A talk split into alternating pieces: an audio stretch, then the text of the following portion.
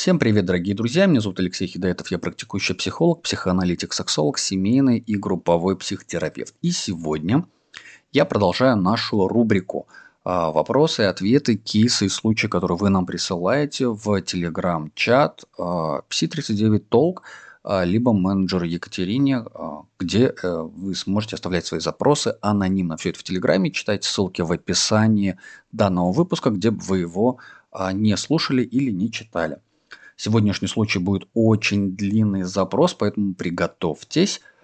Но мне кажется, он интересен, потому что, потому что мне кажется, он очень интересен. Там э, молодая девушка, 20 лет, очень ярко описывает подробно ситуацию. Ну, давайте приступим. Итак, Здравствуйте, я девушка, мне 20 лет. Характер моего вопроса связан с коммуникацией в социуме, в перспективе взросления и в общении с людьми в целом. Дело в том, что я чувствую между собой и другими пропасть, которую никак не могу заполнить, хотя и пытаюсь, но пока без успехов.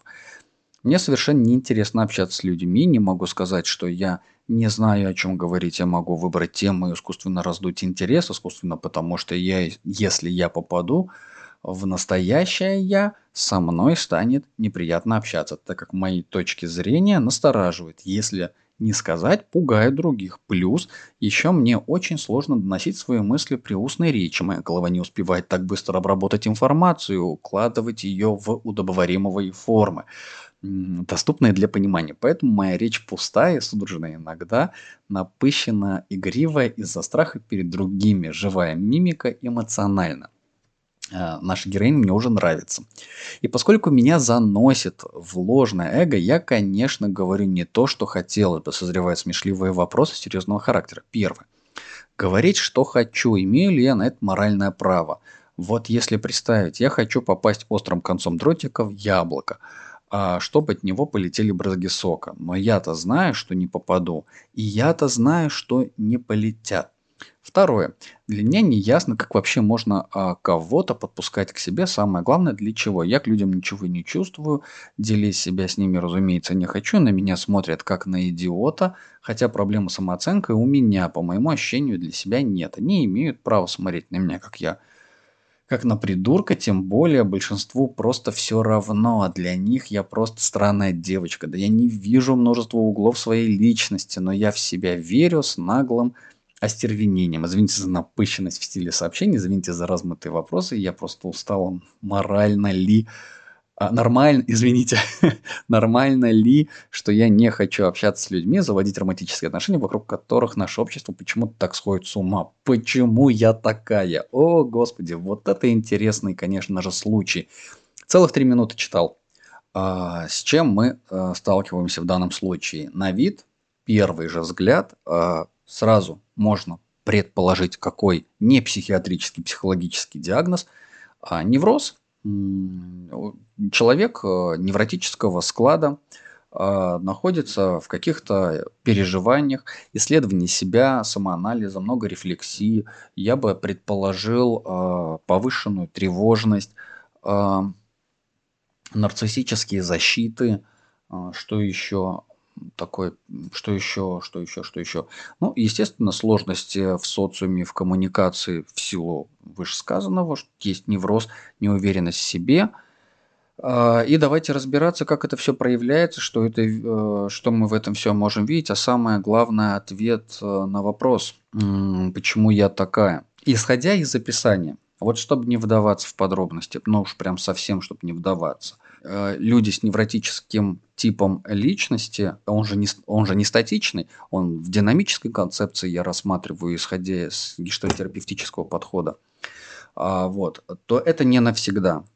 А невротизация, присутствует много тревоги. Я так фантазирую, что тревога связана с информационным голоданием. Что такое информационное голодание? Это когда не хватает общения с окружением а чаще всего это происходит у людей с высоким, с высоким интеллектом. А, интеллект – это процессор, это не академические знания, это не а, социальные знания или какой-то опыт, это просто скорость работы мозга. В данном случае, скорее всего, наш клиент как раз-таки имеет очень сильно продуктивный мозг, но пока не знает, куда его, наша, простите, героиня, но пока не знает, куда его применить. Поэтому ее мысли забегают вперед ее э, слов, и э, не хватает ей слов, чувств, и, а, а чувства, эмоции ее переполняют, она бурлит и кипит жизнью. Ну, просто вот прям самая классическая клиентка из групповой терапии, э, с которыми я когда-либо работал. Ну что, уважаемая наша героиня, я могу вам с одной стороны посочувствовать, с другой стороны могу очень сильно порадоваться за вас. Порадоваться, потому что перед вами огромная, большая, длинная жизнь. Длинная жизнь, которая вам откроет еще очень много дверей, окон и вообще воз, всяких э, различных э, возможностей по жизни. Самое главное, что учиться себя тормозить, не торопиться, не спешить обратиться, пойти к психологу, пойти на личную терапию долгосрочно. А еще лучше пойти на групповую психотерапию. Там вы точно столкнетесь с другими людьми, схожими с вами характерами, чертами и углами, которые либо вы будете их обходить, либо вы будете на них напираться, но, по крайней мере, в рамках психотерапии, групповой а, динамики вы точно сможете научиться а, со всем этим справляться и безопасно. Для вас это будет точно безопасно в рамках группы. В реальной жизни, конечно, будет много неприятного, дискомфортного, потому что в реальной жизни это опасно делать. И, ну, правда, есть риск э, того, что вы не сможете встретиться э, в, в, в таком гештальтистском понимании э, с другим человеком. Встретиться в смысле побыть с ним вот в контакте. Отвечая на вопрос, почему я такая, ну, наверное, есть э, какая-либо предрасположенность в детстве, связанная с родителями и э, вообще темпера... э, темпераментальная особенность и ну, как, какого-либо образа воспитанный характер. Возможно, была когда-либо, э, как, как же правильно называется, СДВГ, ну, может быть, это не СДВГ, а что-то приближенное, такая повышенная Э, активность внутренняя была, и э, ее всяческим образом тормозили. Тормозили родители, пытались как-то обуздать, что-то получилось, что-то не получилось, отсюда остался такой голод. А, в том числе, возможно, ну, в юности, там, в возрасте 10-15 лет, а, тоже а, был очень большой голод, информационный, социальный голод, когда человек был лишен общения – лишен возможности получать обратную связь, критическую, некритическую и так далее. Я бы даже пофантазировал, что очень может быть, что у нашей героини родители работали. Много работали на работе, пропадали, и очень много ее домашней работы и самообразования а, было наедине с собой. Поэтому информации много, а поделиться не с кем. Поэтому отсюда и рождается столько тревоги, которая очень тесно перекликается с возбуждением, таким гипервозбуждением.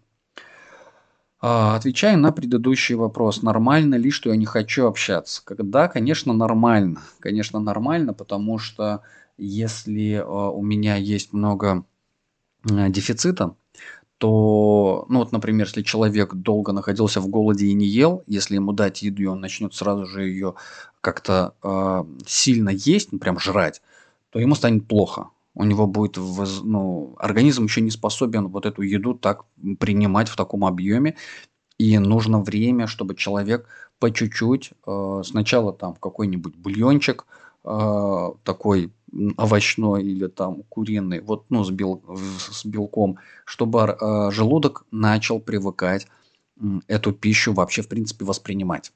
А все по аналогии то же самое с людьми. Начинать с простого, начинать с людей. Есть безопасные условия, где это можно сделать на группе, я уже сказал. А в реальной социальной жизни а, не хотите общаться, сможете не общаться. Романтические отношения вас тоже никто никуда не заставляет заводить. Ну, может быть, родители на вас давят.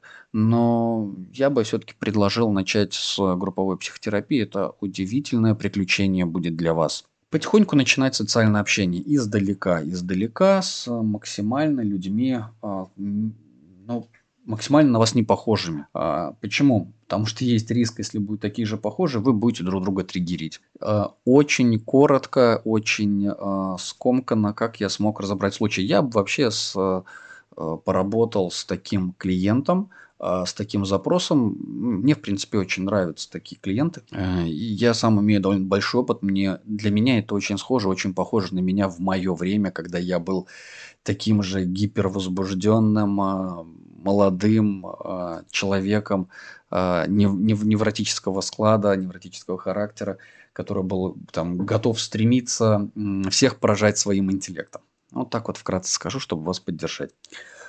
А, ну что, а, дорогие слушатели, надеюсь, вам понравился данный разбор. А, свои разборы, еще раз напомню, вы можете оставлять на телеграм-канале psitalk39 у менеджера Екатерины. Смотрите в ссылках в описании в телеграм-каналах. А также напишите, пожалуйста, ваши комментарии.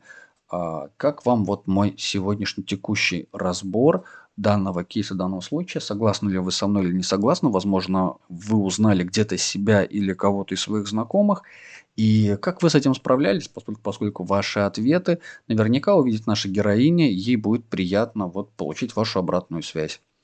А, спасибо всем за внимание, до новых встреч и пока-пока. С вами был Алексей Хидоятов. Пока.